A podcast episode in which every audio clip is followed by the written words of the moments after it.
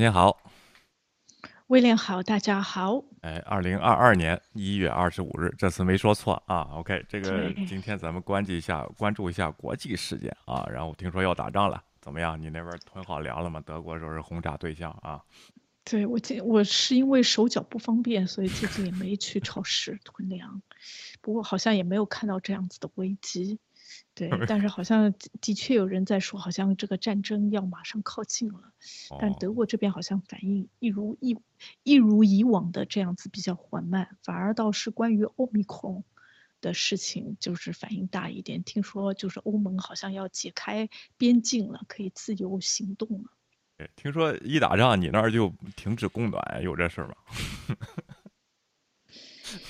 呃，暂时没有这么觉得，但是有人好像在说，因为好像是呃，就是嗯欧盟，特别是德国，好像大多数的天然气啊、石油都靠那个俄罗斯，所以大家就觉得，哎，随时随地人人家如果俄罗斯的话，他必须就是好像一打仗就很容易把这个切断，然后就会停止供暖。但是德国其实还有自己的发电，德国也靠很多地方还是有一半以上还是要靠油和靠煤炭发电的，所以应该不会一下子就是到这种程度。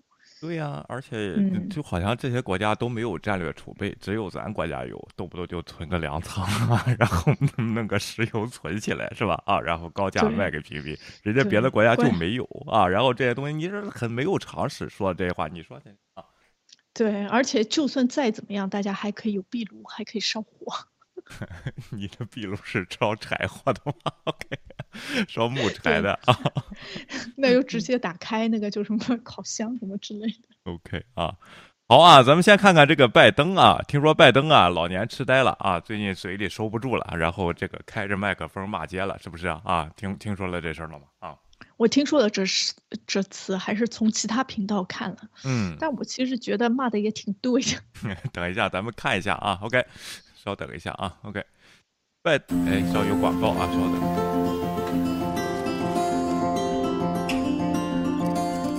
Come on， Of all the things here that'll take your breath away, music is surely one. There's a certain rhythm 哇， to 到 this 那么 place, 长，对呀、没法静音啊，稍等一下啊。 unsung.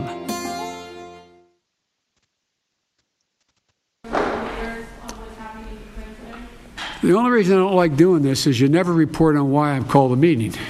And this is really important. I had a very, very, very good meeting, total unanimity with all the European leaders. We'll talk about it later. Thank you. OK，这是拜登昨天的时候啊，说他跟这个欧洲的政要们都一起这个开了个会，然后结果是非常喜人的，一会儿再说啊。OK，继续啊。 Thank you.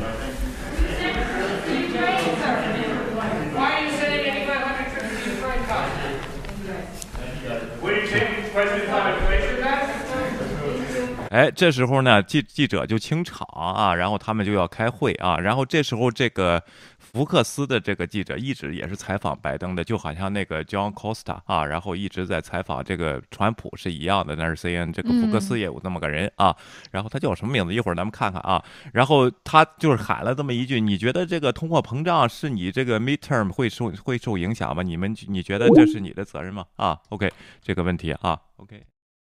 乱了啊，继续啊，All right。That's a great asset. More inflation. OK，那这时候呢，这个这个拜登呢，他的麦没有关啊。刚才前天回来了吗？啊回来了，回来了，不好意，OK 思。啊，欠他麦没有关，他说的什么呢？啊，这个是一个竞选时候的一个资产啊，然后更多的这个 more information，哎，more inflation 啊，更多的通货膨胀才好呢啊。OK，你 stupid son of 什么啊？OK，骂街了啊。OK，对吧？啊，这个问题呢，啊，芊芊，你觉得问的有水平吗？啊，我不觉得他这个，我觉得他这个问题本来攻击性就挺大的。嗯如果如果正常的或者是怎么样的记者，他会问，他会有可能直接会问，哎，现在就是比如通货通货膨胀率比较高，你会来怎么样处理这个问题？嗯，它会不会影响最后的什么样子的选举？但是哎我觉得他这种问的问题就已经把它定义好了。对，所以就是他是这种比较恭敬，但是后来这个记者别人又采访他了，他自己说他就是问一些别人不会问的问题，哎，就有有一些反面的那个观点，这也就是中美国民主的一部分的表现。我觉得是的啊，我觉得其嗯实问题呢，问这个问题他是不想要得到答案的，是不是啊？然后就把这个问题就喊出来就行了。但是川呃这个拜登呢，他听到了啊，反应还挺快的啊。其实是个很傻的问题。说句实话啊，这个通货膨胀并不是总统能能控制的，是不是啊？然后这个问题，而且到中期前举的时候，如果疫情过去，通货膨胀下去了啊，确实是竞选的一个资产呢，这时候没错呀，对不对？你通货膨胀半年保持很高的话，这是很危险的这个一个局面，那确实证明他无能。但是通货膨胀，你看看它的规律的话，它总是有升有降，有升有降的这个问题，那到时候可能就是资产。这个回答我觉得也没有问题。但最后说 “you stupid” 什么这个骂街的这句话呢？啊，作为一个总统呢，没关麦克风，呃，应该不是公开场合，应该不不不是公开场合这样说。但是大家啊，有没有都知道挂过电话的时候骂过街？对，有时候就是挂，现在挂的有可能还没特别快，就是还没挂下来就已经开始骂了，然后对方听到这种情况也有，还有哎的是经常只不过你没有说出来而已，但是心里面或者默念了、默骂了，已哎经几百遍了，对对 这种啊，情况也是，嗯，对，这个跟修养没关系，每个人我觉得都遇到这种情况。当然，总统也不应该这样表现了。我非常的啊，这这个支持大家说，拜登怎么回事？你人前装君子，背后也骂街，没有哪个人背后不骂街啊。然后这个东西，我曾经发生过我，我跟我同事在欧洲那边开会，挂了电话，我说这小子他妈纯是个傻子。然后他被他听见了啊，我以为把麦克风关掉了，其实没有。然后呢，我就问问我老板，我说这事儿发生了，我应不应该道歉？他说这个事儿在你啊，因为很正常的嗯这个事情也。确实那帮人也不怎么样啊，然后另外呢，你关键是你这个项目做的怎么样就行了啊。我后来我选择道歉，因为我不道歉好像觉得不舒服，毕竟是我觉得这种事儿做的不妥，是吧？啊，OK，让人家听见了啊对，而且同事之间还是要相处的，还是会有一些往来啊之类的。啊老是插这些东西，对，道歉一下比较好，就向拜登学习。哎，那拜登呢？事后也对啊，也给这个记者 Peter Dorsey 也打过了一个电话啊，嗯说嗯不是嗯针对你的啊，然后这个问题，这这些都是解释了啊，这是都是后边的解释，就是针对他的。我觉得这个事情，但是这个道歉这个行为是很值得赞赏的啊。然后这个问题，咱们川总统好像没得道过歉是吧？啊，对，关键就是大家有很多人就忘了，川嗯大总统经常当时的时候骂人，说人家 stupid 呃什么样子，指指名道姓的骂人。然后这种事情是发生了不下十次，但是川川大总统从来没有道过歉。对，当时大家他骂了一些人，大家还拍手叫好，觉得哎他说的痛快，为人直爽。嗯我，就觉得这个双重标准怎么好像又出现了？不知道是什么的原因。对，对，而且这个 Peter Dorsey 呢，他说，哎，我们谈的挺好好的，在电话中啊，然后这个通通过这个道歉的这个电话谈的挺好的，但是两人关系呢，因为职业原因，应该不会缓缓和的啊，该怎么问怎么问，这个没有问题。但是我看到一点儿，你说拜登是不是道完歉给他挂了电话以后，又去找了默多克，说这小子下个月别干了，然后咱俩是哥们儿，然后把他炒了，要不你就别采访我啊，有这样事儿吧？我觉得不可能。如果真的发生这样子的事情，那个 Peter 这个人肯定要红，直接可以出一本书了，就把这件事情给说下来。他下辈子的退休金都已经保持住了。对，直接就这一辈子可以吃这个事儿了啊！其实就是不发生这个事儿，但是咱们的记者。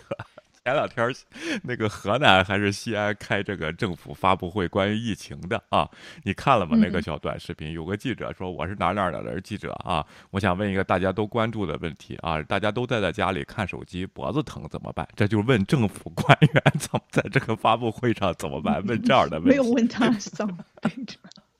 然后政府官员的回答特别的正式，哦，脖子疼啊，又俗称什么落枕，什么乱七八糟的，倒是没骂街啊。然后你问这样的问题干嘛？是不是啊？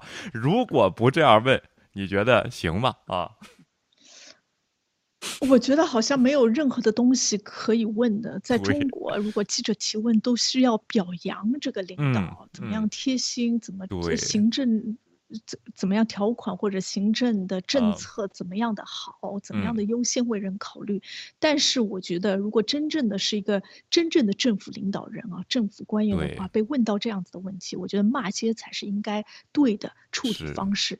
因为我是来回应你们对我的关于疫情的话话题，他也嗯不是什么样子的什么颈椎专家啊之类嗯的，他为嗯什么要在记者招待会这样子现场回答这样子的问题呢？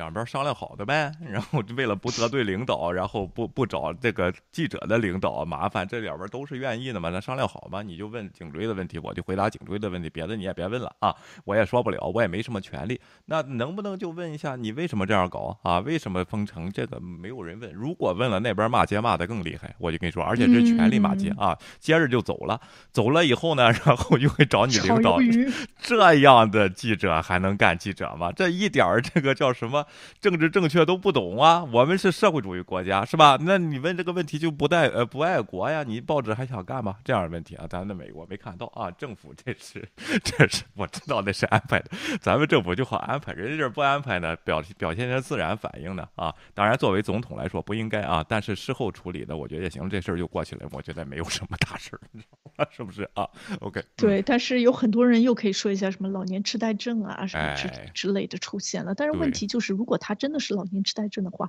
照道理这个记者提的问题那么的模他听不懂糊，然后很旁周围就是怎么说呢，挺喧嚣的，他应该不会做出这样直接的反应。对，我这。样这样子才符合老年痴呆症。对，说老年痴呆症忘了关麦了，那个关麦不是他自己关，是旁边有个对人，真的是 然后这个个东西啊，好的啊，咱们下边就进入咱们的主题啊，然后这个看看这个俄罗斯跟乌克兰最近的这个危机啊，咱们先看看这个泱泱大国中国是的宣传员们是怎么说的。本来这个事儿和中国没什么关系，是不是啊？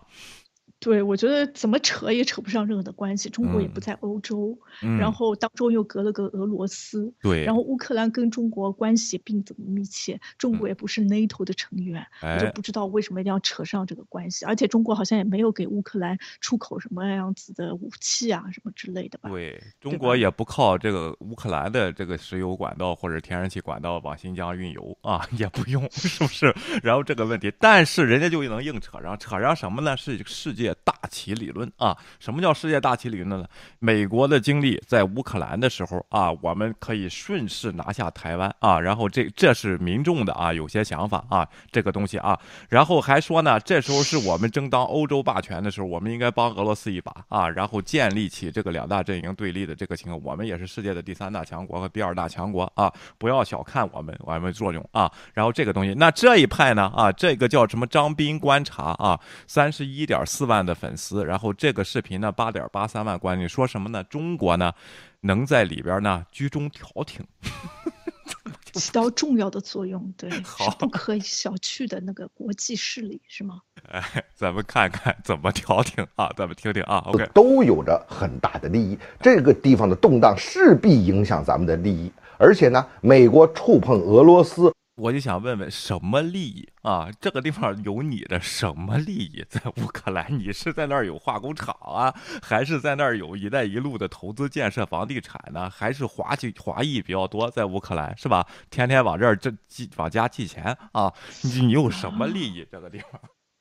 我觉得乌克兰有可能美女比较多，以后作为就是美女怎么说呢，进口的一个重要的一个渠道，哦因为中国现在人口比较少，女性哦特别少嘛，那所以有可能是这个原因。哦，怪不得希望打打起来以后好娶娶 娶老婆，发战争才继续啊。安全红线这事儿啊，这个安全红线呢，咱们就得讨论讨论。现在我看好大频道都是这观点，俄罗斯这派就是说北约侵占了它的安全红线，也就是说北约东扩，北约东扩了以后，到了乌克兰这个基本上和它接壤了，是不是啊？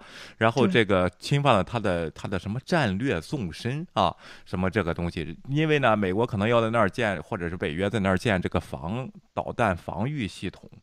那么还有一个问题就是不明白，包括当年南韩那个那个萨德那个事情，那个导弹那个防嗯御系统是防御 防御的，怎么能？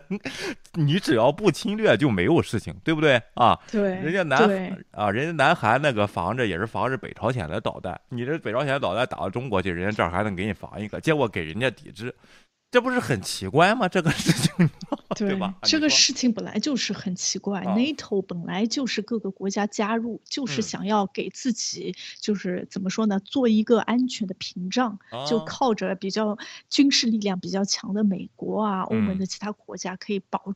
保障自己的安全，嗯。因为它本来就是 NATO 就是冷战之后的一个结果嘛。哎，对吧？所以它主要的它是防御的那一些的武器或者设备啊之嗯。类的，在这方面参与的那些考虑，它本来就没有要触及俄罗斯，只是有可能俄罗斯会觉得，哎，你如果再加入的话，你旁边都设了什么军队，你什么样子的武器，我嗯。如果再对你进入一些什么样子的侵犯啊，或者嗯。我想要直接进入，有可能对他造成了一点点的困难，对呀、所以他只是找了一个借口而已。是，这有什么呀？其实乌克兰和波兰差不了多远，你知道吗？我在波兰休息一样，只不过是乌克兰在不在里边儿这个问题。你你你侵不侵略乌克兰，我能不能防住？然后这一位说呢，俄罗斯出了三大招，第一呢，和白俄罗斯进行军演啊，打仗之前只要军演就打不起来啊，我跟大家说啊，然后真正要打仗不会这样，哎，傲气大喊的先说什么，直接就打了啊，没有什么这个先军演和白俄罗斯军演啊。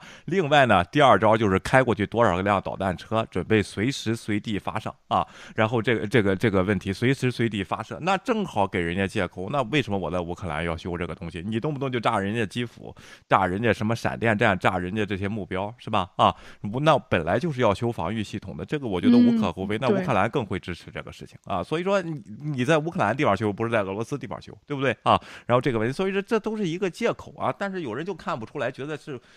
哎呦，俄罗斯还需要战略纵深呢，姐姐，这么大领土还需要战略纵深啊，还需要别国的战略纵深，有可能要靠近人比较多的地方才能纵深。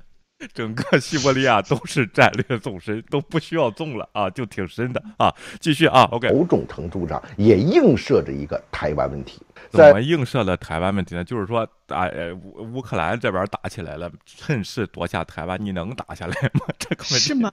但是这个事情映射的话，是不是他也承认了，就是台湾跟乌克兰一样，都是一个独立自主的国家？是的，这个所以说这个地方他不敢细说，就是硬联系大旗啊，世界下局大旗硬联，细说完了怎么说都有错啊！你这个东西，乌克兰主权国家啊，一会儿咱们看乌克兰的事儿啊，继续啊对俄乌争端中呢，其实我们也是可以起到重要作用用的。首先呢，我们和美国、俄罗斯、乌克兰都有能相对比较中立、比较通畅的沟通渠道。我们就是呢说不上话啊，就是没你什么事儿？对，就是怎么说鸡同鸭讲。对，就他跟美国呢谈贸易，嗯，跟俄罗斯呢谈就是天然气，哎，能跟源。乌克兰有可能是技术上的一些交流。技术上就是农业那个港口或者是投资农业 啊，买粮食啊，也可以从哎乌克兰对买啊。然后这些东西就是都都各取所需，这些东西你就是说不上话，人家不听你的呀，是吧？而且哪个国家也不能因为你放弃这些东西，你也给不出来这么大好处。你在里边周旋什么呀？你只是语言上周旋，这有什么用啊？是不是？语言也不对通，啊。然后这？其实当中最重要的协调人、周旋人就是德国。对啊，德国是都有利益啊。咱们一会儿再看啊。可以做沟通和调解。另外呢，以我们现在的实力和影响力，可以帮俄罗斯转变它比较被动的事态，形怎么转变？怎么转变？派兵啊，咱加个兵，咱也派两辆导弹车上那儿开过去啊！你能运过去吗？人运还得掏掏本儿运啊！怎么改变啊？然后这个问题是你你要又给俄罗斯钱吗？你国民同意吗？又给俄罗斯钱？多啊、买一点能源，对对啊，！在经济上给他一点加一把力，给他助一把力，有可能。哎呀，嗯我真是啊，你他因为这个战争，就是因为国内他要扭转这个他不利的这个局面啊。一会儿咱们说说细节啊。然后这个问题，你现在要去帮他扭转细节、扭转局面，你扭转什么局面啊？除了穷兵黩武、喊口号，还能干什么呀？这个地方啊，继续啊，OK。力量的军事，甚至是俄罗斯略占一些优势，这就有利于事态的平衡。中国要参战，那意思啊，屯兵，屯兵。对，关键就是人家俄罗斯也没想要那边平衡，他想要那边一边倒。人家俄罗斯说：“你别来啊我事儿啊，我这儿 poker face，我我在这儿正在这儿装着呢，你别来给我给我你在这儿打一枪，再不不好了再打了我啊，可别来掺和啊。”OK，对，关键从头到尾俄罗斯也没有对中国寻求任何的帮助，是就是普京完全就没搭理中国，啊而且他关键忘了中国马上就要开奥林匹克了。对，大过年了，中国政府也没想参与这个事情，也没想发表意见，也没想在这个事情啊上面多周旋，就想着自己弄个个清静，好好的开一届北京奥运会。现在奥密克戎自己内部也是问题很多，就嗯处理都处理不来，对都不想掺和这趟水。但是这些大 V 们，这大 V 就是咱咱咱得上了，啊咱是对世界这个大国呀，咱虽然没什么作用吧，咱个咱就是联合国得举个投票吧，是吧？这个关键没有联合国的事儿，这个事情它没有联是北约对和俄罗斯。对 OK，然后这个问题，那北约这么为什么存在呢？就是这个原因啊，是吧？这个问题继续啊好，OK，了，我们的原则是不会介入地区的冲突，但是呢，我们也可以借用联合国的框架啊发挥嗯积极的作用。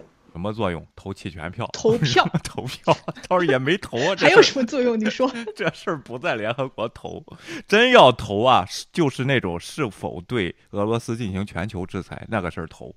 如果你中国投反对票，人家照样进行，那你就去帮忙去吧。你看你能把你这这老大哥帮起来吧？啊，然后你我觉得啊这个投票很难。俄罗斯就是常任理事国，这个票 对我就觉得没法投。对，继续啊，好啊，就是就是这意淫了一段啊，前面意淫了这个什么俄罗斯出了三大招啊，什么这个东西，美国就一招就行了，只不过就是俄罗斯啊，咱一会儿再说吧哈。好吧，这个新华社的报道啊，然后又说了，这个虽然没有热战的可能，他也分析，但是可能会擦枪走火啊。我就说一下，连擦枪走火的可能性都没有啊，这个这个事情你觉得呢？姐姐对，啊但是这个事情有这个可能，你没有被办法排除呢，就要嗯往大里面的说，这样惊世骇俗一点，大家就怕不热闹。对，就算擦枪走火了，也不会导致大规模的战争啊！你说，呃那个士士兵啊闲着无聊，在那个乌克兰的雪山上看见一个兔子打了一枪啊，那边觉得开始了啊，然后放了一枪，绝对打不起来，偷偷全面战争。现在的这个战争不会有信息的这个短缺了，因为即时通信这么这么厉害了，对不对？那个信息都不可能说啊，你你这个班长你自己决定吧，只要那边开枪你就冲过去啊，绝对是不可能给这个命令的，都能指挥到士兵，是不是啊？啊，别开枪啊，然后给咱们看看怎么回事再说。根尤其是这种陆军作战，根本就不可能擦枪走火，都什么年代了，还说 我觉得根本就不需要指挥士兵，无人机直接上阵就行了。对呀、还在这儿无人机都看着了啊，这个打兔子的啊，啊稳住稳住，打兔子的都别打啊！现在还说那个王成那种年代，哎呀不行，这个无线电断了，线得连起啊，人得接上，这个东西它不是那个年代了，你知道不？这这是挺可笑的啊！这些人在这儿评论啊，包括这个说美国是帮忙撤退的，你美国人家根本就不想参战，你在这儿说什么呀？在这儿啊，，人家只是这样子说一下，对哦啊喊一下口号一样，大家不用着急。而且我这边人数说错了，是八千五百名。啊，八千五百名啊，咱们说一下啊，俄罗斯啊，它现在有内部问题啊，内部问题有两个，一个是政治方面的啊，政治方面是什么问题呢？就是普京啊，本来是最多只能干到二零二四年，他跟习近平其实是一样的，就是本来干两届，在二零一四年就可以就得下台啊，结果呢？又弄了一届，他下去以后弄了个垂帘听政，换了个总理上来啊，结果又弄了一届啊，对，当时他是深得民心的，为什么呢？他让这个俄罗斯啊，从九一年以后的这个呃苏联解体的这个动乱当中，实现了部分的繁荣啊，就通过这个国有企业这一招啊，然后这个东西啊，实现了繁荣，就是卖能源。现在呢，整个俄罗斯的 GDP 不如中国的广东和江苏一，个省，哎不就不是这两个省加起来啊，就是不如广东，也不如江苏，相当于嗯欧洲的意大利、啊。意大利是干嘛的呢？卖些手工艺品呀、出口点儿破汽对，车卖名啊。牌，对这些东西啊，这是它的这个 GDP，而且它 GDP 的组成百分之五十往上是出口天然气跟石油啊，是嗯能源这个东西，基本上都是大国企。就跟现在中国改革道路都变成大国企一样啊！现在这些大国企呢，它对国内呢，这是第二个危机了，就是就业率停滞不前，没有好也没有坏。但是呢，能源这现在是因为能源的价格比较高，它又有一帮获利的这个情况。但是能源总会下来，就和通货膨胀一样的这个东西，他们也在担心。但这个普京呢，克林姆林宫对国企的关系并不是很好，要求他们你们利益不要放在第一位，要把国家放在第一位。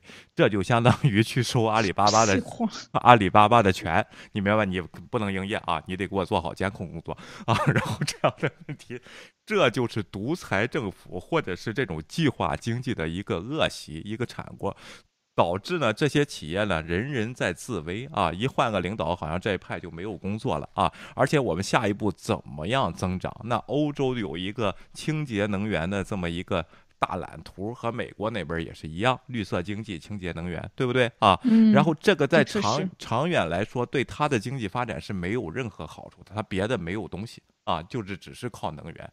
然后就这个东西，所以说呢啊，你说今天啊，我在想，为什么就是怎么说呢？俄罗斯不参照一下中国模式，发展一下什么地产啊什么之类的，没人，战略纵深太大冷，对吧？可以发展一下什么滑雪啊、什么旅游业啊之啊类的。其实，旅游业他又给人一个穷兵黩武的形象，俄罗斯又是战斗民族，动不动就进去挨揍，你谁去旅游啊？那这这这，而且旅他旅游资源也不行啊，也比较老旧，他那些基建啊，当然大城市都挺好啊，是这个问题，咱不是说啊，但是你吸引多少人去去欧洲旅游，还不如真的去乌克兰那边还便宜啊。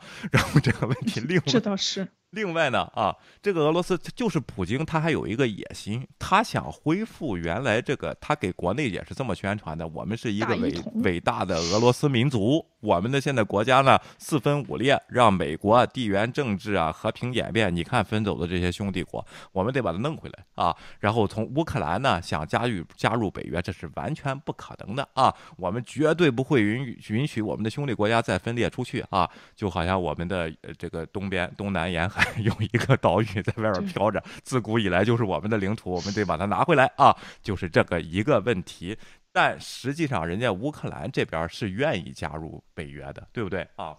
对，关嗯。键就是其实乌克兰也就是比较靠近俄罗斯的哎两三个省，对，他们那边因为他们的语言说的也是俄俄嗯。罗斯的俄语，嗯。然后其他地方说的都是乌克兰语，嗯。其实有分这样子的派别。然后他就是俄罗斯利用了这一批人，然后这嗯。批人里面呢有一些比较激进的，比较倾向于俄哎罗斯的嗯。这个事情，所以他也就是想要哎通过这样子渲染一下，增加哎一下国内的那种民族情绪，又好像故意拉拢。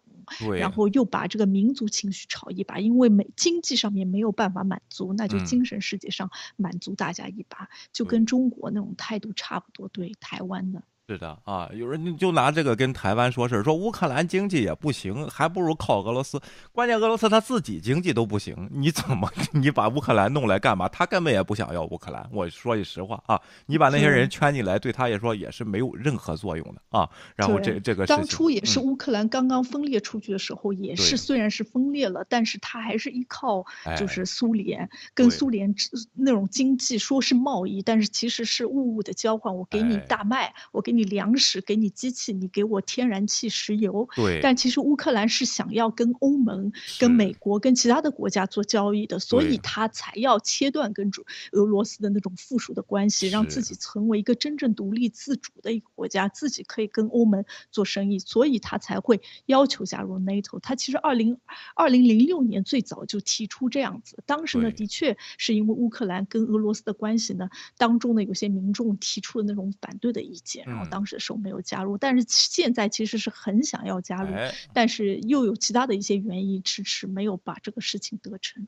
对他这个亲俄派的政府一直执政执政到二零一四年，也就是这个亲俄派的做法，使得他国内的经济停滞不前。本来乌克兰制造业很强的，但是他非得按照苏联的标准做那些苏联的破车、破发动机啊，导致他没法适应现在先进的这个技术。现在连苏连这个俄罗斯自己都不用自己的发动机了，然后都买福特了。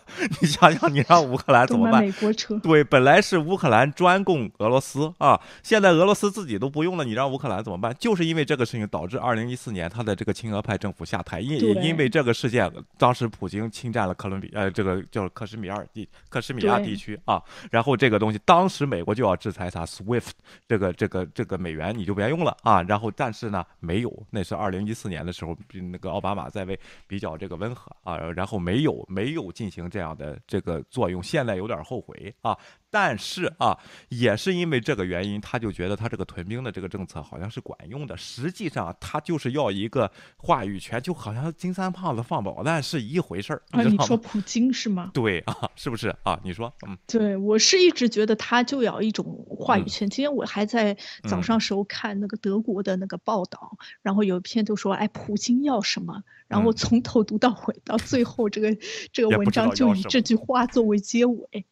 他到后来说，意思就是普京就想要大家听到他，他哎就要想要刷一下存在感。对他就觉得我俄罗斯在欧盟其实是一个大重要的一个国家，但是为什么大家都对我视而不见？嗯是因为我经济能力不行，嗯还是因为我就是怎么说呢？现在表现的比较低调，嗯然后他就觉得还有多多少少有点怪美国一直把中国视为哎最重要的一个对手，对然后对俄罗斯有一点视而不见，哎，所以他就觉得，哎，我。必须对世界转展示一下，刷一下存在感。你不要忘了，我曾经是一个苏联，我曾经是一个大国，大家都要对我要有警示。而且他唯一能拿出来的就是他的军事实力。哎，就是步兵、军事空军什么根本不行啊！我就跟你说，当然比咱国还是强点啊，但但是比美国这个北约这实力根本就不行。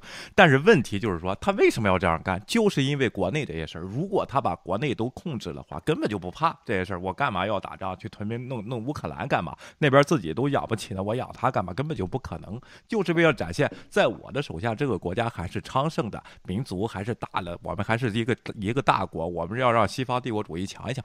这一套东西啊，大家觉得他是跟中国学，实际中国是跟他学的，你跟他学 你明白？的确是就是对嗯内部，人家这套玩的很熟，而且人家还能和西方交流，用这套话语，你知道吗？非常非常的厉害啊！当时你别小看这个苏联，他那个体系啊，非常非常厉害。那俄罗斯又在玩，那就证明国内他是控制不了的啊。如还有一种可能发生战争，就是。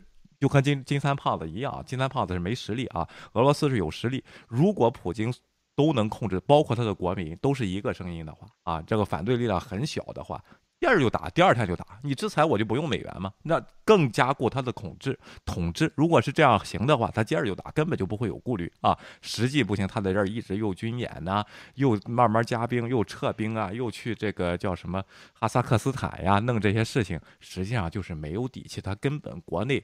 根本就不做不到，他大一统，他要这个一股声音，他去外边，他去这样进攻那个东西，国内就，呃，不没有政治危机是不可能的啊，姐姐啊，OK，我觉得国国内的政治危机就是非常的大，而且作为普京，他也年事已长。对，我觉啊得很多时候这些所谓的独裁专政的嗯那个领导人，他嗯都会要想他，就是等他下台了，下面怎么办？对的，所以啊。他多多少少要为这个俄罗斯的未来考虑一下，但是他周围的那些人啊，也嗯。只会听从他所有的指挥，因为他确保就没有反对人的意见。对，所以啊。这个情况就造成了这样子，他就是一意孤行，他想怎么来就怎么来，他现在想要刷一下存在感，哎，而且他有可能觉得这个时机还不错，嗯，因为这个就是德国最重要的一个一哎个政治对手什么之类的，德国刚刚进行了大选，嗯。所以德国现在还在摸索自己到底应该走哪一条路，他还不太清楚。然嗯后法国又在准备自己的大选，然后美国又有内部的一些矛盾，包括阿富汗的那些事情，嗯所以他就觉得好像这个时机就是大家都疲于应付，还有这个嗯疫情啊什么各种情况，大家都没有人来。管我没有这哎个实力或者没有这个精力来管我，它是嗯一个刷存在感最好的一个时机。那这个就是对，就乌克兰就是不凑巧就在附近得刷哎一下。办法，这确实是受人家大国欺负啊！乌克兰，乌克兰人民当嗯自强。你看看咱们旁边这些小国啊，韩国、日本，你得你得学学他们，你知道吗？这些东西，美国旁边小国墨西哥，你有生产业也行，是不是？你不能什么也不干。为什么这个乌克兰始终二零零六年申请加入北约，他就是不批准呢？啊？就是因为他国内的腐败问题是非常严重的啊，对，本来是亲俄派的政府，你要说这种独裁的国家腐败世界一流，我就跟你说谁都玩不过。现在换了这个民选的政府，二零一四年以后丢失了克里米亚和丧生了一万五千人之后呢，换上来这个政府还是有腐败问题啊。对，这个有个总统不腐败，但对总统的支持者腐败，就是给他金援的那个人腐败。对的啊，所以说呢，这个这就是也是其实走的是民主的道路，它还有不民主的地方。然后就是这个地方呢，然后北约一直在审核，它没有加入，也不是说北约不管，加入了北约，你交会员费，人家也不给你钱，你知道吗？所以说，就好像好像咱们就有些有些这个。咱不说是谁了啊，就是有些人的观众说，我只要加入个组织，这这一辈子就靠人养了，哪有这样的事儿？你这国家是吧？是吧？然后上海合作组织养着谁啊？然后我就想问问，是不是啊？OK，对，难道是上海和北京这样子的关系吗？一会儿咱们看加入了中国这北说现在想回头有点晚啊。那为什么会有会有冲突呢？咱们看乌克兰在成为苏维埃共和国之前几个世纪一直是俄罗斯帝国的一部分，就沙皇俄国啊。随着一九一九年苏联解体，他赢得了独立，开始摆脱其俄罗斯帝国遗产，并与西方建立起来越来越密切的关系啊。然后克里姆林宫倾向的乌克兰总统维克托亚努科维奇拒绝与欧盟达成有利于呃俄罗斯建立更密切关呃关系的结盟。合议啊，这引发了大规模的抗议活动，导致他在二零一四年被免职，还不是就是给选下去的，直接就是滚蛋了啊！那个民主民民众抗议了啊，你凭什么向着俄罗斯？我们都没饭吃了啊！然后这个东西啊，作为回应呢，俄罗斯这时候穷兵黩武，吞占了乌克兰的克里米亚半岛，并支持乌克兰东部爆发的分离主义叛乱，这就是。乌克兰的东，俄罗斯俄罗斯的内部势力，对，他说没关系，结果每个人都发本发本俄罗斯护照啊。OK，然后你说这还叫不支持了啊？乌克兰和西方指责俄罗斯派遣军队和武器支持叛军，俄呃莫斯科呢则否认，称加入分裂分子是俄罗斯人的志愿者啊，志愿军啊。据基辅称，在摧毁乌克兰东部工业中心顿巴斯的战斗中，已有十四万人上上升，就是他俄罗斯他扶持了一个游击队，当时啊，然后这这些人。就是外部势力啊，外部势力 也不是也不是死忠，也是拿钱的雇佣军啊，也不用去种地了，不用生产，就可直接打仗了啊。然后这个东西啊，俄罗斯方面强烈批评美国及其北约盟国向乌克兰提供武器并举行联合演习，称此举呃举动鼓励乌克兰鹰派试图以武力收复叛军控制的地区，就是克里米亚那个地区啊，就是他管那你和你什么事儿呢？那那。你怎么不管赶这个乌克兰内政呢？人家愿收，你是志愿军，人家愿收入也愿愿收入嘛，是不是啊？这个问题呢，对不对？这个这这个地方才是双标的。那新疆是国土，你不让外国进来，是不是？这时候让乌克兰自己去收复自己的克里米亚这个东西，怎么你就不愿意呢？这个问题对吧？这又是符合大一统的那个观点了，所以也不能说。自古以来啊，是这个 俄罗斯的东西。此外，俄罗斯总统。多次表示乌克兰加入北约的愿望是一条红线，但是你这个你这个红线设哪儿？是人家愿不愿意加入？你应该照着乌克兰实际。是不是啊？然后这个你你给北约施压没有用，你申请我批不批是我的事情，但是人家申请了这个你阻止不了，你除非是让他不申请。现在民众就是要申请，而且从二零一四年开始，你那个政府只要稍微亲俄一点，人家就上街，是不是？这是民众的意愿，这个没有什么东西啊。而且加入北约并不是经济扶持有什么东西的啊。然后就有一些信息共享，就是这些东西了，对吧，倩倩啊？OK，对，关键就是加入北约的话，就是跟俄罗斯那边反对。就是怎么说呢？就是支持俄罗斯亲俄罗斯那派的人反对，哎，所以才会造成这样子内部的矛盾。对，本来其实加入北约对乌克兰来说的话是一件好事情，并不是一件差事情。这样子他就其实跟欧盟有可能关系打好关系，或者是合作那样关系，对乌克兰经济增长和、经济的帮助可能更大一些。对。对，没有这么单一。对，嗯，我听有的频道，哎，就乌克兰呐，应该是玩这种这个牛皮糖啊，然后两边好处都吃啊，这种你是这种小国，你才能生存下来，要不然你就会被大国灭掉，就这种想法啊。现在这个二十二世纪，二二零二二年了，还有这种想法，人家就不能活得有尊严？你都希望你的祖国强大，人乌克兰就不行啊？然后这个问题不是没有吃过牛皮糖，那二零一四年之前都是依靠俄罗斯，人都快活不下去了啊，然后这个问题才转的，然后人家不是没试过啊，看看历史这个东西啊。OK，那么下面咱看一下啊，俄罗斯到底想要什么？谁也回答不了这个问题。好像是莫名其妙这个事情，但是他不想要什么。通过他的官方说话，就是不想要乌克兰加入北约，然后导致什么一些北约东扩这些官员官面的是下手建立导弹基地、防御基地，然后这个东西。但是呢，乌克兰要加入北约呢，需要三十多个国家一致批准。从二零零六年提出申请来到现在一直没有批准，这个愿望一直得有，但是欧盟也没说行，也没说不行，你得走流程，是不是？这个问题也没有说到今儿今年必须得批了，这个事情没有到这个问题，他为什么就把这个提出来？突然这个时机就是前年说的。你别当我俄罗斯不存在啊！我本来我国家里边立了一个帝国主义的敌人呢，现在这个帝国主义敌人他不理我们，这帝国主义敌人，而且自己曾经的这个兄弟，啊现在反而离这个帝国主义的敌人更接近，对，而且和而且他们走得更接近，而且他们嗯。贸易往来更密切，而关系更好，嗯，所以这让他心里面极度的不平衡。其哎实就是，一旦乌克兰和北约关系好了，美国这边一个订单啊，乌克兰有程序员吗？我就跟你说啊，有的是，我解决乌克兰的人的就业问题没有关系，现在都，而且根本不需要离开国家啊。然后这个这个问题啊，就是做一下，只要你跟俄罗斯脱离关系，我可以信任你的这个技术人员的话，那边人是非常厉害的啊。我曾经在英国就见过一个乌乌克兰的专门写那个对核发射那个代码的，你知道吗？在这个在说在对，真的是 我啊认识的乌克兰的都是那种工，呃就是机械或者工程这样子的背景的，都啊很厉害。对，根本就不需要啊！你你说说这个国家它有这个教育，有这个前苏联的这个这个工业体系在这儿，人口素质是非常不差。为什么穷？就是因为你这个体制不行，跟着你去做拉达的发动机，哪个国你自己国家都不开拉达了，都开福特了，是不是？都都进进领 Toyota，然后这样的车了，你还让人家做拉达，人家凭什么给你做？是不是这个问题吧？啊，OK，嗯大家要不要忘记，这个乌克兰是就是世界上九大就嗯唯一自己能够自主生产飞机的一哎个国家之对的一。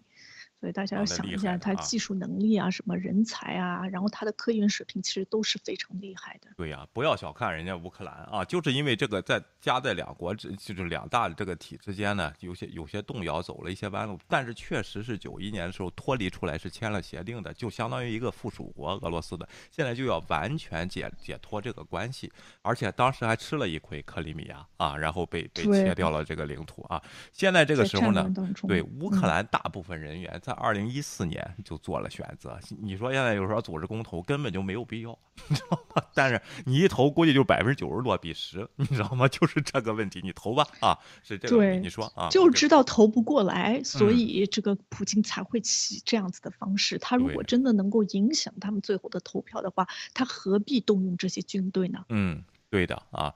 那会不会爆发全面战争呢？从各国的表现来说啊。不会啊，没到这个紧急的时候啊。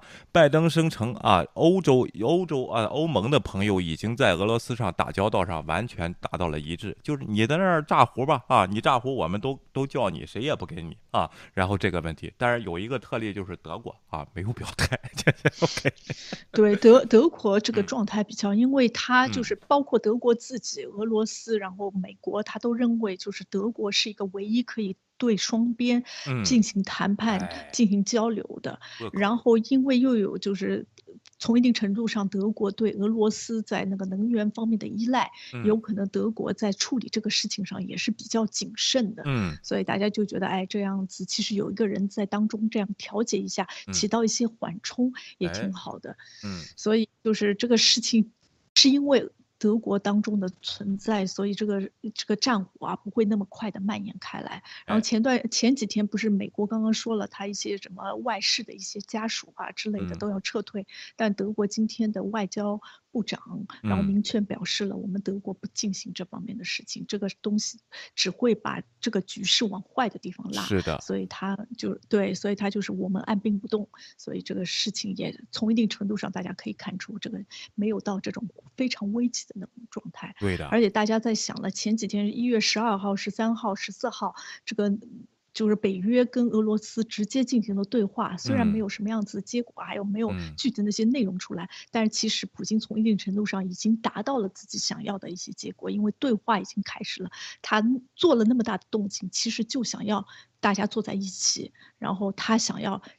就是怎么说呢？争夺一下话语权。哎，最后呢，他就会找个理由撤兵啊，然后这个事情，而且给国内好交代啊，然后这个问题，或者是在乌克兰那儿拿一点好处啊，是这个问题啊，北约是绝对不会这才是他为什么到现在都没有说他想要什么。他也没，他不能，乌克兰没什么，你知道吧？然后也不是因为就普京不能说出来，因为如嗯果他说出来说的太大，等会儿达不到他的预期，这样就很丢面子，干脆不说。不说到后来随便他拿了一点，或者是大家哎交流一下，啊，达到了他的预期，他就说，哎，我之前就想，我现在达到了我已经嗯有的预期，他随时随地可以给自己个台阶下。是的啊，然后呢，这个弄个战略性不确定啊。虽然我 屯兵哎在那儿，你要干什么？我这边战略不确定，好吧？你战略不确定，那你就去打吧。打完我告诉你后果是什么啊？人人家就说了，第一就是这个，咱们直接看这个吧啊，哪些制裁呢？还是说了，第一个就是 SWIFT 银行交易系统，你不是卖能源吗？啊，你就别用美元交易啊。欧洲你愿和谁交易和谁交易去啊，但是只一个单一的欧洲市场，就是或者是只有德国这个市场是满足不了你百分之五十的年 GDP 的，到时候你国内就得就得出事儿啊！如果你不不进行交易啊，这个 SWIFT 啊，然后这个问题啊，第二呢就是这个曾经二零一四年这些事情都准备好了进攻克里米亚的时候，但是没有执行啊，现现在根本就不算啊。另外冻结美元结算。现在这个我不知道，呃，欧元能不能直接换这个卢布啊？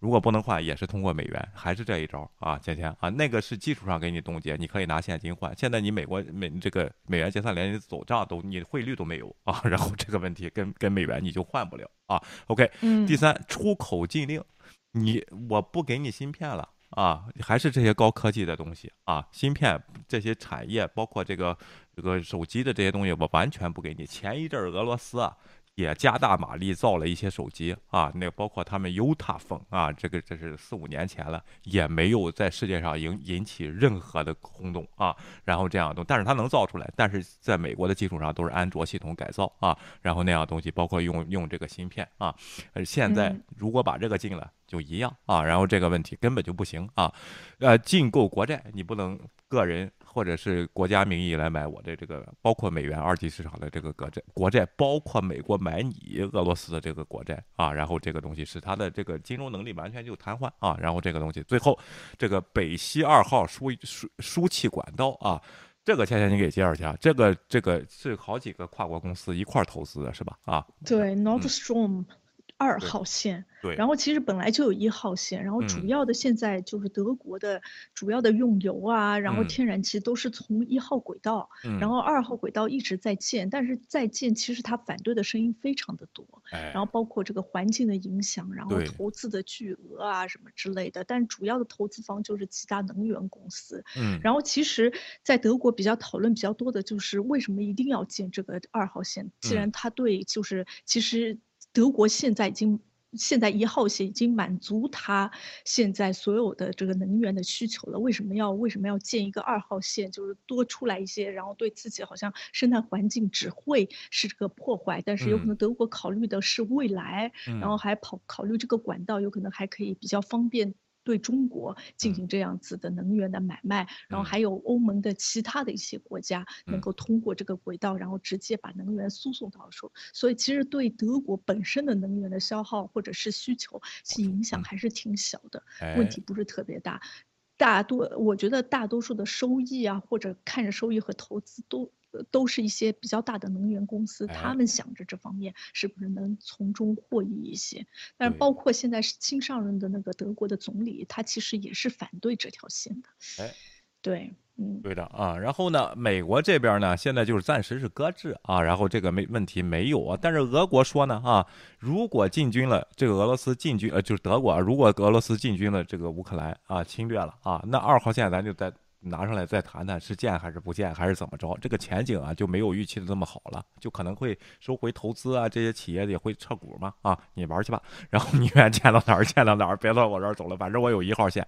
如果俄罗斯那边威胁德国说你不让我建二号线，我就给你停一号线，能源不支持你能输出，你这价格提到一个天价的情况，人家说不定拿船运，是不是 这个东西？那没有别的办法，对不对啊？对，还有一个办法就是嗯我国买，我国买，我国买空运啊那，怎么办呢？然后这个这个东西，另外呢，我就跟你说，所以说俄罗斯如果打这一场这一场仗，除了他内部要稳定他的权力之外啊，没有任何的好处啊。然后这个东西，但是他内部做不到，因为这么多年了，从这个苏联解体以来，人都是有记忆，他做不到完全把民众控制。咱都号召大家都不用美元了啊，家里都别藏美元，都把这个银行账户都取出来换成卢布啊。不可能的啊！然后在俄罗斯 根本就爱国就跟爱不到这种程度啊！我给大家说啊，哪个国家现在文明国家和世界有点接触，他也爱不到这种程度啊。嗯，普京是玩不了的，所以说这个地方就是虚张声声势啊，也让别人觉得他有四条啊，实际上 一个 A 大，倩倩是吧？OK，对，有这样子的意思，对嗯对。但是普京也要也要怎么说呢？动不动还要玩一些这个东西，有可哎能跟他自己的历史有这样子关对关系。他本来就是一个独裁政府，他时不时的也要像我国一样，就是唱一下大一统，然后哎调节一下国内的那些民族情绪和和气氛。对，还有快出歌了，嗯二零三五去乌克兰啊，坐坐着火车什么的，快快快把那个歌也弄出来了啊。OK，再有呢，最后一项呢就是。会这个制制裁啊，普京的相关人士啊，包括他的女朋友啊、亲戚啊、他个人啊，然后还有一些房产，房产，还有他全世界的一些哎这个巴拿马什么的这些东西啊。另外呢，然后这个还有他一些就是和他亲的一些幕僚，他们通过一些方法洗的一些钱，这都是有黑事儿的啊，一治一个准啊。然后这些东西包括他的女朋友啊，这个二零零四年奥运体牌呃体操金牌得主阿丽娜卡巴耶娃啊，OK 也会受到制裁啊。现在胖了啊，怎么这么胖了呢？然后怎么回事？OK，呃，这是他女朋友吗？不是还有个那个另外一个女朋友，好像给了他大房产、大啊就是这个就是这个孩子吗？就是这公开就这一个女朋友，然后你以为有几个女朋？友、啊？有公开过吗？这不就这个吗？这阿丽娜什么卡巴卡巴耶娃啊？OK，这个这个也会制裁，这个所以说制裁是到国家从从个人是全来的啊。俄罗斯可不是像中国一样，就好像可能跟西方没有接触，不是的啊，接触是非常频繁的啊。然后这些东西，他在欧洲和美国的接触，因为他们跟美国玩了这么多年啊，冷战那个时期，这种网络什么其实是有的，他们的人家多厉害，人家还能影响美国大选呢。是的啊，他的这个黑客能力和这个假新闻能力啊，真的是他能造到让西方人相信这些东西啊，但中国还不行这些事情啊，还得学学。嗯只能只能造成自己的国民对，只能。对，只能让自己的国民跟着嗷嗷喊啊。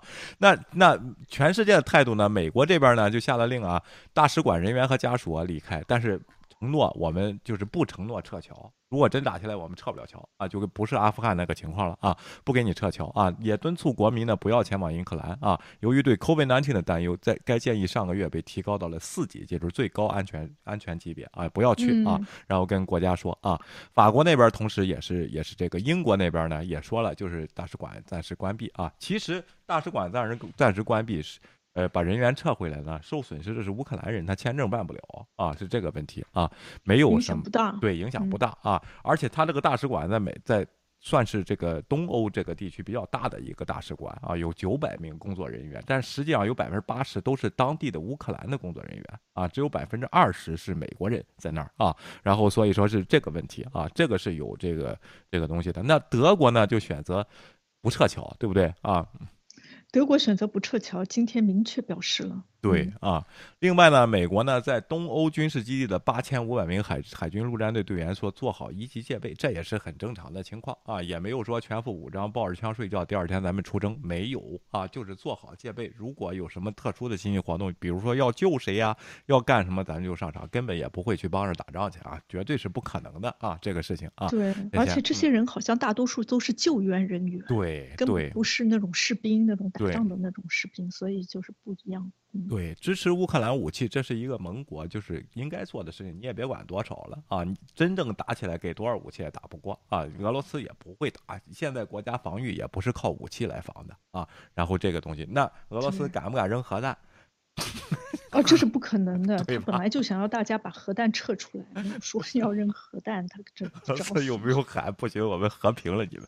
然后像我们这样整天在这喊啊，然后这个问题没有啊，比较理智，都有自己特别，就是普京要什么，他自己非常清楚啊。他不管西方怎么说，所以说他们的谈判呢是谈不下来的，因为你不告诉我你要什么，我我怎么办啊？你说我乌克兰不加加入这个这个叫什么北约，我也没批啊。你现在这个情况对不对啊？我怎么承诺你我不允许他们？我不可能的嘛，我是开放的态度嘛，我不可能为你一个开个后门吧，对不对？这个问题啊啊，就说明普京还在试试试水，就看你能不能退让到什么样子的程度。对，大家谈判的那个空间在哪边？他也不愿意就是太多的承诺太多，万一达不到的话，他自己也很丢脸。哎，OK 啊，咱们再说啊，五角大楼昨天说快速反应部队就是那八千五百人啊，不根本就不会打啊。然后拜登这边呢，其实欧洲这边包括丹麦、芬兰呀这些北约的成员是非常团结的，大家都商量好了，我们俄罗斯跟俄罗斯团结一致啊，要这要这个东西，就是对俄罗斯侵略乌克兰这个事情，如果真发生的话，我们会团结一致的啊。然后都是商量好，就根本不跟你排，你那玩去吧啊。然后就这个问题，对不对啊？但是。民主国家总有两派声音，是不是？芊芊啊，我发现这个，哎，德德国的这个右派将军啊，跟这个美国的右派主持人 Tucker 他们的观点是非常一致啊。说这时候美国和北约的精力呢，不应该放在俄罗斯，俄罗斯呢还属于这个欧欧洲。这个这个巴尔干什么这个不是巴尔干啊，欧洲什么雅利安人什么血统啊，包括呢是天主教的国家啊，还有被挽回和拯救的余地，还能融入我们的文明啊。我们现在最大的对手呢，是他天山山脉右边啊，下 南边的这个中国，我们没 法没法感化他们啊，他们跟我们语言文字宗教全不同啊，而且经济实力比俄罗斯强几十倍的这么一个大国，你现在美国。不给这个，不给中国压力，你现在去弄什么俄罗斯，又转移了战略目标啊！然后这个东西，所以说应该是进行绥靖政策，满足牺牲乌克兰，满足这个德国的所有要求啊！然后我们集中精力满足俄罗斯的所有要求，所有要求对，然后去这个叫什么呢？啊，去集中精力对付。中国啊，然后这是这位德国的将军说的这个事情，真是对，差不多两个人的两个人的意思意思就是完全的相一致，其实就是表达的方式不同。然后其实就是如果按照他们这样子的观念来说，其实俄罗斯背后的大金主外部势力原来是中国，中国下了一个大棋，就利用了俄罗斯，对吧？造成了这个乌克兰这个困境，其实就想要吸引美国的注意，但其实智。在于中国，中国想要搞乱美国，多厉害，来吧啊！咱齐总啊也不想，然后在这儿忙奥运会呢，然后忙着封城什么的，根本也没没空弄这个事儿啊。再说按这个理论的话，早就应该答应金正恩，是不是？啊给人家点汉堡吗？是不是？怕什么？你让他弄这个核武器，这个这个能让弄吗？他能弄出来吗？弄了又怎么样呢？那早就应该答应，他为什么不答应呢？是吧？啊，只要谁敢穷兵黩武拿着刀枪，只要不是中国，咱就咱就上，咱就答应他啊，集中精力对付中国。当时川普的竞选。口号和他的这个行事作风也是这样，最后也没有对中国有任何的行动，是不是啊？就是口炮而已。只是对中国反正反反而到中国的华人啊什么产生了一定的负面的影响。但是我觉得他可就是完全继承了这个川普这一块，他现在还是川普的间接的那种代言人。对，所以就是吸引川普那些川粉们，所以他的口径还是一致，就是现在还是要灭共这样子的一个态度。对啊，很很多人一致，嗯，对，但实际上欧洲呢，这个苏黎世报啊，他就说了，其实呢，这个这个俄罗斯啊，造成这样的局面，也完全有西方的这个原因啊，就是晾他晾的太久了，可能都在对付中国，对，就跟人家谈朋友一样，不能晾女朋友太久，不然就会反击，是吧？不是。不能，你不能拿 谈女朋友，这可能是个前妻。你前妻呢？我就是谈各各个不五六个女朋友之类的。对你晾的太久了，就会把俄罗斯逼上这条绝路啊！然后这个问题啊，在这对中国也没有任何行动。现在拜登对中国的政策大家非常清楚，就是我们竞争嘛，是不是啊？啊，就竞争嘛，这个问题我们没必要单独单独这。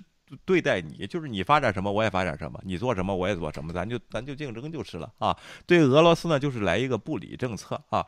但但是当年川普的时候可不是不理，去那儿要商量啊，要建这个他的川普酒店，是不是啊？跟乌克兰别忘了啊，通俄门这个事情然后现在马上都快出结果啊，然后这个在这个关键眼的情况下啊，看看普京会会会不会最后再搞乱美国，爆点什么料啊？这个这个都做得出来啊，这些人啊，然后这些事情这个就热闹了啊。但是你说这次进军乌克兰，可怜的那十万士兵，冰天雪地的啊，在乌拉尔山脉啊，在那儿冻着，对，打野兔人家说啊明本来如果不去那边的话，在其他地方冻着，吃的更不好，然后到那边有可能就是为了就是怎么说呢，威慑威慑一下对方对嘛，所以有可能提供的这些条件啊，什么东西都是一流的。对啊，所以说呢，这个苏伊士报这个观点呢，就是你也别只把重心转到亚洲，对俄罗斯啊，时不时的也得制裁他一下，就是两边都来，就摸摸他，然后揍他一拳，给他一棒啊棒糖什么之类的，是吧？对，不能完全他在那儿说，哎，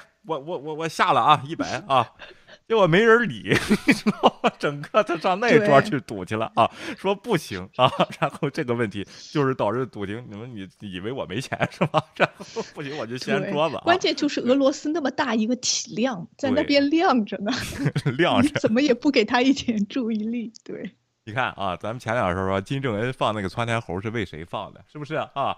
马上就给效果，然后火车开到这个朝朝中边境鸭绿江啊，就停在那儿装满再给我拉回来啊，一天走两趟。现在你知道这个窜天猴是放给谁的？你看明白了吗？现在 OK，对，就是放给他需要，就是给他吸引他需要吸引注意力的那些人。对就是啊，你啊看一下，我嗯还是存在的啊，嗯我时不时会骚扰一下，对然后呃这个韩国那边要对我就是怎么说防范一下，嗯，然后中国这边呢要支持我一下，你看我又威慑你的就假想敌人了。对对吧？美国这边呢，也要就是毛骨惊悚一下，要看一下，然后要就是《纽约时报》要报道一下，那我的存在感就出来了，就对这样啊子一个。有的 WHO 也会注意一下啊，给你、哎给你一些疫苗八千。八千万，还得问什么牌儿的啊？然后这些事儿就都有了，不不还没人知道，都忘了这是这国家俄罗斯在干嘛啊？然后这问题没人理了，除了你影响我的大选以外，其实美美国这个政府拜登这边最应该跟他有仇啊，就是二零一六年从这个到他竞选二零二一年的这个期间啊，二零二零年的这个竞选这个期间，俄罗斯是干了多少坏事儿啊？然后这样的事情啊，整个美国的四年就是。川普这四年没干别的事儿，就应付穆勒调查了啊，然后这样事情对不对啊？然后 还有灭喊着灭共的口号，喊着灭共的口号俄罗斯勾结，可能对啊，就是就是这些东西啊。然后你说说，你说说美国这边应该是啊，最恨俄罗斯的应该是美国人，但是人家说啊，你你随便你随便啊，你随便，然后 你只要敢打，我就。我就治你，就是这么回事儿啊，就是这么回事儿。你要现在你你要这个话语权吧，好了，该收马了，国内该去解决什么危机，解决什么危机啊。然后你需要我这儿援助是不可能的，除非你按国际秩序秩秩秩序来啊。为什么制裁他？也就是二零一四年那个事情嘛，他侵略嘛啊，然后这样的事情。但是现在已经既定事实，也不可能让他交出来，他就是这么一个国家啊。然后这个问题，所以说这时候是不让步的啊，就是不能让步。这个事情让步了还了得吗？这个事情还让。然后这些右派观点都一样，不光不光哪国的右派啊，德国和这个和这个美国的右派一样，中国也是这一帮的人才是真。正敌人。哎对，不是中国那帮宣传也是这帮，只不过他翻脸是反的啊！你看，嗯，俄罗斯又是跟我们国家接壤啊，然后美国北约东扩了以后，对我们又产生生存威胁啊！你中间隔着这么多斯坦呢啊，然后这个 还有。斯坦死，对呀、还有这些问题，就是在这意淫，这才叫意淫地缘政治呢，连地理都没学清楚，然后就是意淫地地缘政治啊。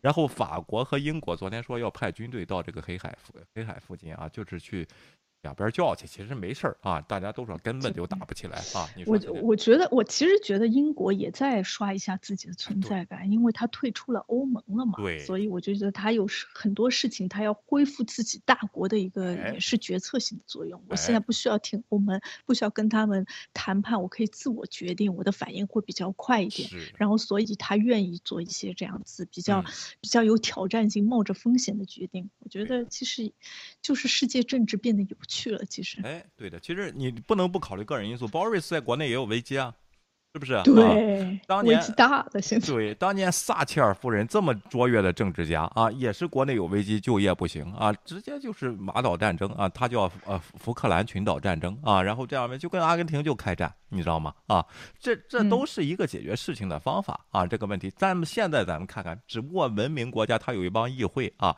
在这儿拽着你啊，你撒切尔你别打别打啊，当然最后也是打了，是没有办法的啊，这个布莱尔别上别上伊拉克啊，都拽着你，最后没拽动啊。然后这独裁国家可不是这样啊！一拍脑袋咱就屯兵啊，然后就往那儿上，就一个人说了算。大风险因素造成世界不不稳定的因素，并不是这个民主国家，是独裁国家，因为这个体制到最后他老了啊，然后这个人老了，贪心又强，又担担怕下去以后被清算。俄罗斯也有清算的这个传统啊，跟这个什么斯大林什么的啊，然后又害怕怎么办现在都要存好。我就嗯不下位，为了这个权利就可以使所有的事情，这就是咱美国所说的不民主的部分，就是川普啊，我怎么赖我也得把赖到我的这个位置上，最后哪怕不行，最后一天我特特赦别人，特赦罪赦犯啊，嗯然后特赦，然后呢赚点钱，最后还给这个竞争对手这个留下一个。些陷阱，然后上来以后，然后还为二零二四年的这个自己的大选在这铺个路。如果真可行的话，下去以后继续捐款，然后弄弄这些脑残不择啊，手段，不择手嗯段，这就是这个问题，就是太为己。那怎么人都是为己的，这个没问题，就是制度保障啊。你唇枪舌战以嗯后，你为己为己为己说出来的人家就不选你，你这个法案就过不了，对不对？就是这个问题、嗯啊，怎么就看不清啊？现在还有还有说俄罗斯是战斗民族啊。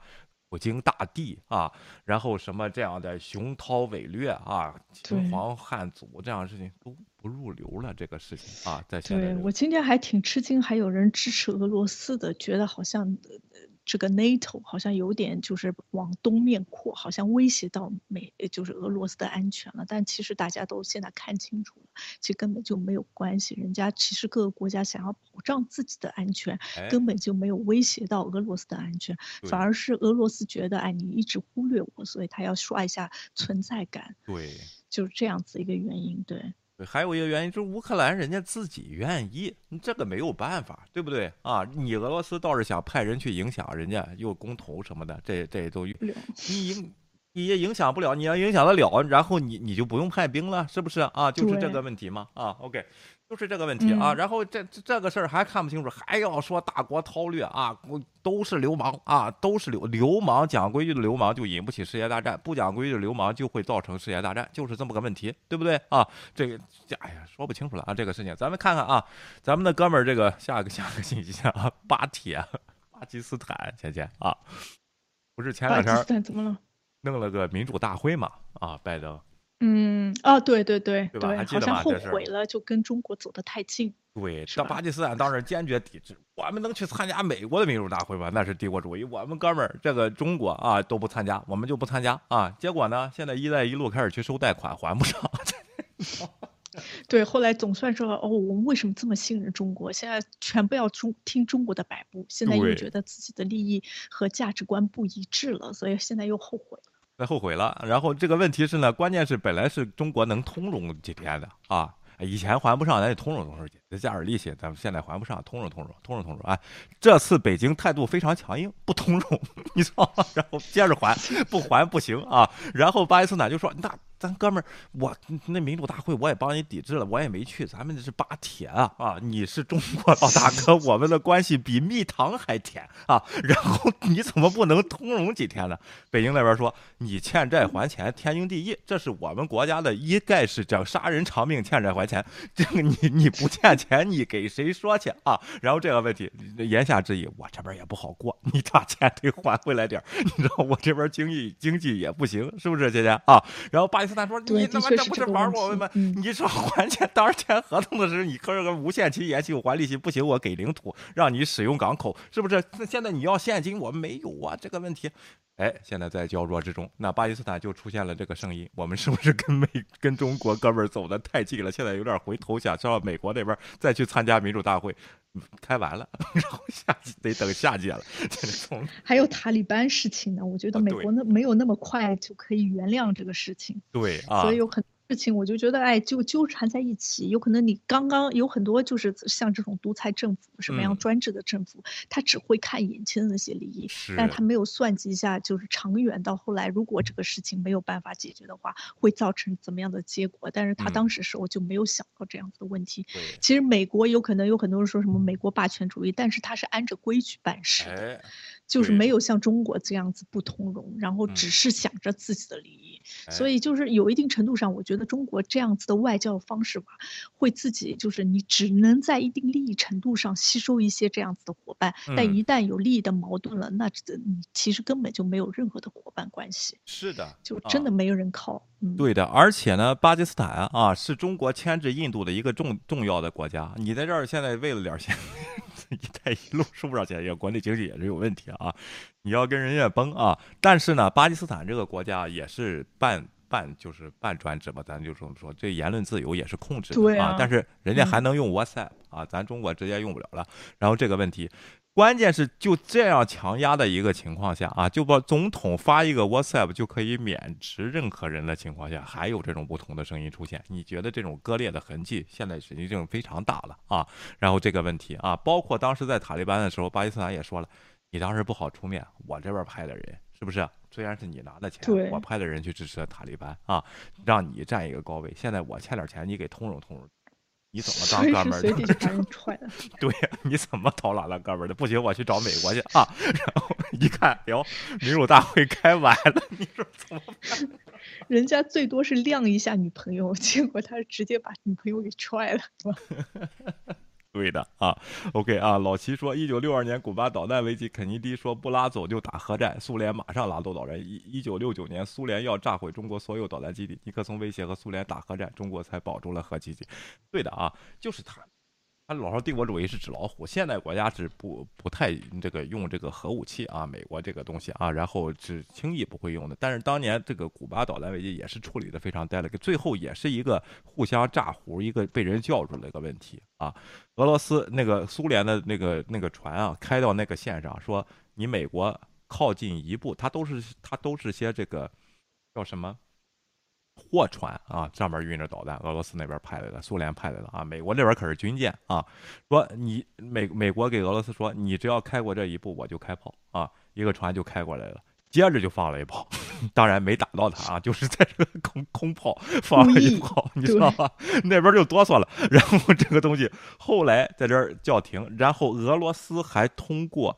他的这个间谍网，他这个间谍网呢，还是间谍网的亲属偷偷的去给美国传信儿，你知道吗？大家看，如果看那个电影的话啊，叫《十三天》啊，通过一个食堂人员然后给美国传信儿，其实我们不想打，你们不要真开炮，你知道吗？我也不知道这电影演绎还是真的。对的啊，是这个问题啊。我的声音有断续吗？啊，是不是被 CCP 攻击了？没有，咱才几个人，CCP 看不上我们。我们没多大影响力。对的啊，但是呢，我们也给大家说说事实，就我们看到的事实就是这样，我没看到我这里有什么这个有什么非得说大国博弈什么这个东西，就是为了屁股底下那个权利。最后这个人六十九岁了啊，马上就七十岁了，要下台。现在这样事情在大国之间都发生，是不是？倩倩，比如咱，咱我觉得是在这样一些独裁的专制的国家里面都会发生一遍，都会轮一遍。嗯，对，就是到后来你必须就是国内的这个压力太大，你必须要找一个就是怎么说呢，中转站或者输哎出口。输出口外然后有一部势力，对，嗯有一定程度之间，你就没有办法再改变这个事情了。那嗯你所以你就要对外操控一些事情，然后从一定程度上也缓解自己的一些压力，然后也有一定也有一定程度上，就是对他来说这些东西都没有成本，对，他就是可以莫名其妙的牺牲一些人，就是哎这些士兵的生命对他来说不值一钱。对，这跟跟就是拜登跟美国那个军队又是情况不一样，他就觉得就是无在什么非到不嗯不得不开打的情况下，就是他会尽量的减少这种战争的可能性。对这就是民主和独裁之间的差别，是的，一个为了啊自己，一个为了别人。而且非常非常的落后啊。然后现在打仗还派坦克呢啊，然后 因为只有坦克没有别的这个东西，对，看上去气势比较的厉害，你不觉哎得吗？，十万人啊，当和当年咱曹操啊袁绍啊，然后曹操对征征袁绍十八路诸侯，然后这个八十万人其实只有十二万人啊，然后虚报八这万人就弄点气势啊，这个这些东西啊，哎呦，这个挺落后的。现在这个世界还遇到这样的这样的人呢，嗯这样的事情呢，我觉得还没到啊，确实是人类文明还没发展到那个时期啊，应该消灭独裁啊，这个事情。我现在在想，就是现在中国还能模仿俄罗斯，一旦普京下台了，中国模仿谁呢？啊没有，他这是一套那个执政理念啊，这不刚这这不是这普京这个，只是他运用的时候运用的时机和这个方式的话是个人判断，那这一套是他骨子里的东西啊，他们这个社会主义国家，这都是列宁根儿都是列宁，就是斗争。这个斗争套路，我就跟你说，就是闹死你。然后你不，你你就是其实毛泽东嘛，敌困我伐什么打，就是这一套啊。但是你治理国家，你不能靠这个东西，你不能老闹老百姓去，你知道吗？你得老百姓安居乐业、和平发展。咱们古代也有这个东西，路不拾遗，门不闭户，这才叫行。弄得人人自卑，动不动就和台湾打，要不就和日本打，要不就和韩国打，要不就和别的国家辱华什么的。这些这些人啊，你一点这个。一点儿这个叫什么一一个一个安全感都没有。你在西方这个国家没有这些事情，当然这次疫情来说来了以后，给大家一个生活不适应，是不是啊？觉得好像哎，西方的天也不是这么蓝，这个问题，但是遇到疫情不就是戴个口罩的事情吗？对，咱们就看看啊这个事情啊，对吧，倩倩？咱们就看看这个，我就觉得通货膨胀，疫情结束了以后，你看会不会恢复啊？恢复了以后就是政治资本，对不对，倩倩啊？对。对，现在看来好像 Omicron 呃这个美国、德国这方面嗯。都已经对这个疫情有一定定判断了，就觉得好像就是没有预期这么严重，所嗯以大家好像对这个疫情就已经准备跟它共存了，对它就像平常流感这样子的态嗯。度对待，所以就是情况其实在慢慢转变，然后很有可能今年可能到了中期，到了嗯呃半年，就是六月份、六七月的话，经济会往上走，所嗯，以就期待大家回到平常这样子正常的生活当中。哎，对的啊，而且这个 WHO 啊也说了，Omicron 是不是 endemic，就是说疫情要结束了一个标志呢？虽然我们要做一个这个最坏的准备，但是应该是看到一些曙光了啊，就是这样的问题啊。所以说大家这些日子快来了啊。最后咱说这么一句吧啊，我这也是我的这个啊，这个独裁国家老让民众不谈政治，但实际上他的每一条政策呢都规定了老百姓的利益。是不是都？而且那，问题是从你那儿得取一些利益啊，然后大多数人是拿走利益来给小部分人的。而这个民主国家，经过说，你完全都可以不考虑政府的存在，甚至天天骂他，你照样该干什么干什么，对不对，倩倩？这就是嗯我我我的这个感受啊。你说啊？对我这边引用一下，我觉得新苏黎世报那句话，我觉得他说的还挺有道理的。他说，没有防御能力的谈判意味着软弱，没有对话的威胁是冒险主义。我觉得不管怎么样，就是普京是怎么样，也是一个政治大家了。嗯我其实觉得他不会冒险嗯，做这样子的威慑，他其实寻求的就是一个谈判。对的对啊，只要上了嗯桌儿啊，他就是就觉得是胜利，因为国内就好交差，他仍然在西方是有影响力的，就是要这个东西啊。今天咱们就到这儿吧啊，谢谢芊芊啊，对，谢谢威廉，谢谢大家，我们明天再见。我们明天再见。拜拜！也希望大家积极订阅和转发我们的频道啊，也让我们流量上来一点啊！我就不相信，他妈说实话能没人听啊？好吧啊，咱们慢慢来，不急啊。好，拜拜。对，嗯，拜拜。请订阅，我们好好谈谈。